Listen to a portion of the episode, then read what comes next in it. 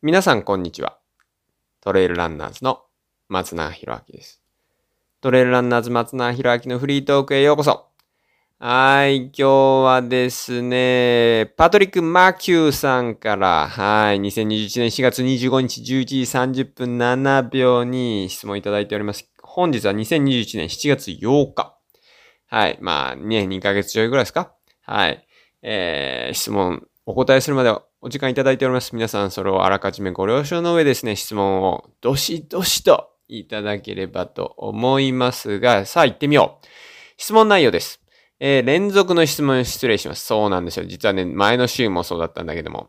はい、松永さんは以前の放送で、ガーミンの時計を使っていると聞いた覚えがあります。聞き間違いならすいません。いや、正解ですよ。アクティビティ中の設定画面をどんな表示にしていますか？ロードと山では違いますか？という、えー質問。そして、またガーミンのおすすめ機能や使い方を教えてもらいたいです。ということでね、はい、えー質問いただきました。パトリック・マーキューさんありがとうございます。皆さんもね、はい。えー偽名で結構ですっていうか、あのはい。しかもその偽名も、偽名っていうか、あの、ペンネーム、ラジオネームもね、変えていただいても結構です。そうなるともうど、どこに誰だか全然わかんない。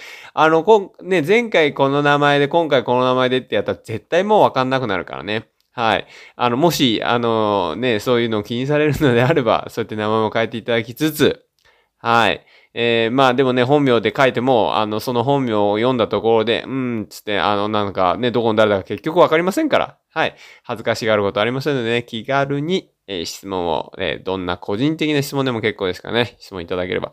まあ何よりもね、それ、質問がね、あの、きっと、ああ、そうそう、僕も私も、あーガーミン使ってんだけど、僕もそれ聞きたかったんだよって思ってる方に一人はいらっしゃると思いますから、その方のためになると思って。そして何よりも松永博明が、皆さんがね、何を知り、あ、何を知りたいのかっていうことがね、僕がわかりますんで、はい、僕のためになると思っても思わなくてもいいけど、はい、質問いただければと思います。さあ、では質問に戻りましょう。パトリック・マーキューさん、ありがとうございます。質問ね。はい、松永さんは以前の放送でガーミの時計を使っていると聞いた覚えがありますが、はい、使っております。僕の時計はね、フェニックス。はい。フェニックスの、えーっとですね、えーちょっと今確認しよう。実際今時計を外して、えーフェニックスの、はい、えー5プラスですね、僕が使っているのは。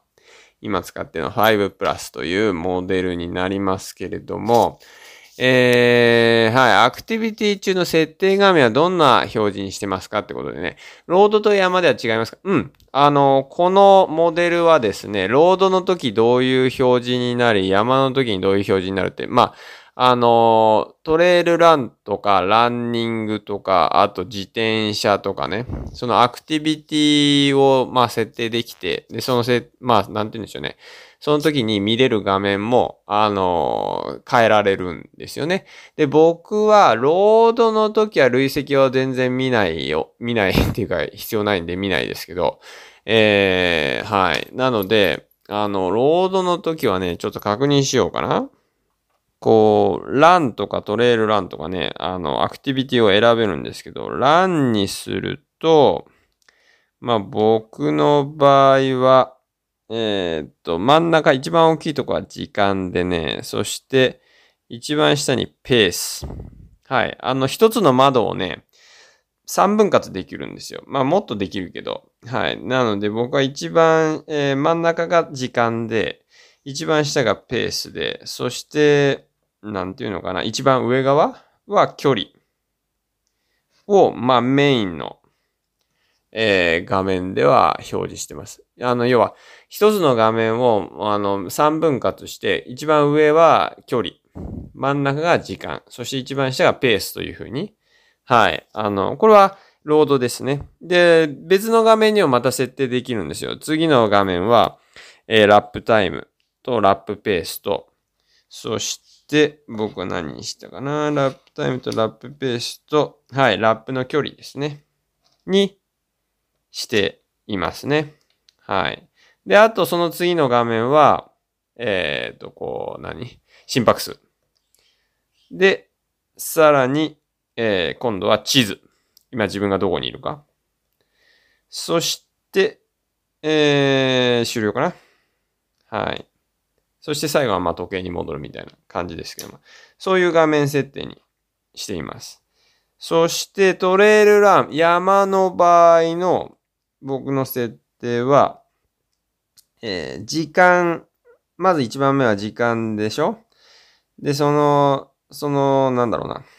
えっ、ー、と、まあ、メインの画面の真ん中は時間で、上、上はね、上は、ちょっと待ってよ。上はね、上、あ、まあ、上は距離か。で、一番下はペース。はい、にしてます。で、2番目だね。2番目は、まあ、時間。2番目の画面は、山は時間で、えー、そしてね、僕、上側は、あのー、いくつ登ったか。あのー、累積の標高っすね。うん、今まで何メートル登ってきてるかっていうもの。です。一番下側はね、あのー、その、なんていう、標高、垂直方向のスピードです。今自分がな、な、1, 1秒あたりでこれ1分あたりにかな？何メートルの速さで進んでるか。はい。で、3番目の画面はね、あの、走、ロードと一緒なんですけど、まあ、ラップの時間と、ラップの、一番下がラップのペースと。はい。そして、一番上はラップの距離みたいなね。で、えー、心拍数、さらに地図、そして時間みたいな。そういう風にしてます。まあ、要約すると、まあ、最初から要約するよみたいな感じですけど、まあ、ロードの時は、タイムと、えー、ペースと距離っていうのが、まあ、見えやすいようにしてますが、山で僕が大事にしているのは、累積標高。はい。えー、今日何何メートル稼いだかっていうのと、あとは、あの、垂直方向の時間、あ、あスピードですね。垂直方向のスピード。どれぐらい今のペースでいってるか。で、これなんでこんなことしてるかっていうと、あのー、まあ、おおよそ、ね、事前に今日の山は最高標高地点はいくつでとか、ね、そういう山が何個あってみたいのはね、あの、なんとなくこう頭に入れていくわけじゃないですか。入れていくわけじゃないですかっていうか、まあ僕は入れていくんですけど、で、そうすると、あの、例えば、そうだな、まあ、2000メートルの山があったとして、えー、今自分が、まあ、自分の標高が、まあ、だいたいこれぐらいだなって思った時に、あの、なんて言うんですか。このスピードで行けば、あと何分で山頂着くな、みたいな。うん。そういう目安になるので、ですから、まあ、垂直方向のスピードっていうのはかなりまあ僕は重要視していて、1分あたりね、20メートル、1分あたり40メートルで進んでたら、えー、1分間で40メートルだから10分間で400メートル。はい。ですから、あと1000メートル登んなきゃいけなかったら、10分、20分、まあ30分以内には着くなとかね。うん。なんかあのー、そういう、はい、えー、目安にしています。ですから、まあ山とロードは違いますね。はい。で、またガーミンのおすすめ機能。まあ、ガーミンのおすすめ機能ですか。まあ、あの、あれだよね。やっぱり、まあ、ガーミンっていうか、こういう GPS のスマートウォッチのおすすめ機能っていうのは、あの、やっぱ自分の居場所？はい。がどこにね、あとど、ね、次どれぐらいあるかって、まあ、要は地図が見れるっていうのは非常に、はい、ナビゲーションですけど、ナビゲーションができるっていうのは非常に大きいですよね。なので、まあ僕のおすすめのその機能としてはね、その、まあ地図が見れて、自分の現在地がわかる。うん。っていうところは、まあ非常にこう重宝してますし、あと僕がね、実はその、なんていうのか、重要視っていうか、あの、してるのは、あの、まあ、四六時中ね、24時間心拍数これ測れるんで、この、フェニックスですよ。フェニックス5プラスかなはい。は、あの、そういうモデルなので、えー、で、まあ、例えばね、朝起きた時、まあ、僕は24時間、こう、心拍、あの、なんだ、時計をしているんですけど、その理由はね、寝てる間の心拍数どんぐらいだったかな、みたいな。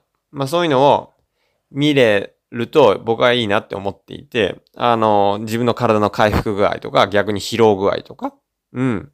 ストレス具合とかそういうのを感じられるので、あ寝てる間に心拍数、えー、最低、特にね、最低の心拍数がいくつまで下がってんなとか、あの、インターバルやった次の日はどうだなとか、インターバルから回復した時はいくつぐらいまで下がるなとかね。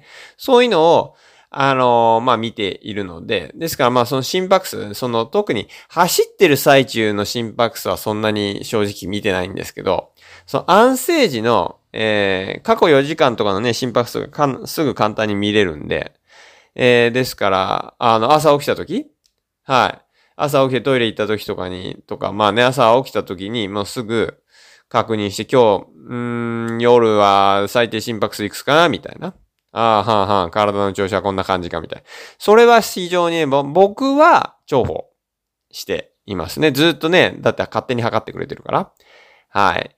まあで、まあそういうことをまあ僕はしています。まああとはね、このランニングフォームとかね、その、そういうのもチェックできるので、まあ別売りのというかそういうのアタッチメント、アタッチメントっていうのは別のセンサーをつけると、自分の左右のバランスとか、あのランニングフォームのをチェックもできたりもするんで、まあそういうのも、まあ非常にこう、なんて言うんですかね、自分のパフォーマンスを上げていく上では非常に大事かなとは思いますよね。はい。で、まあ、パトリック・マーキューさんは、あの、私はまだ結構前の235を使っていて、955が出るのを待って地図案内の機能を使ってみたり。まあ、そうだよね。あの、この、なんだ、時計のこの画面にね、地図が出るっていうのは、あの、多分当時当時っていうか、まあ今でもそうだろうけど、まあ画期的っちゃね、画期的だよね しかもカラーでみたいなさ。あのー、僕は最初に見た時やっぱ驚いた。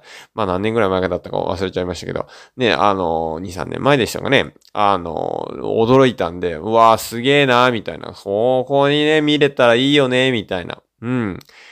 ね、普段はあの、まあ、携帯ね、あればね、ももちろん見れますけど、携帯ずっと見てるわけにもなかなかいかないし、ね、あの、電池のことも考えると、非常にこう、時計のこの画面に地図が出るっていうのは、まあ本当に、なんていう、初めてのところに行くときは、GPS の、その、なんていうんですかね、元、あの、GPS の、ね、ログを、あの、パソコンを通じて、え、入れておいて、そうすればナビゲーションできるんで、非常にね、こう、役立つ。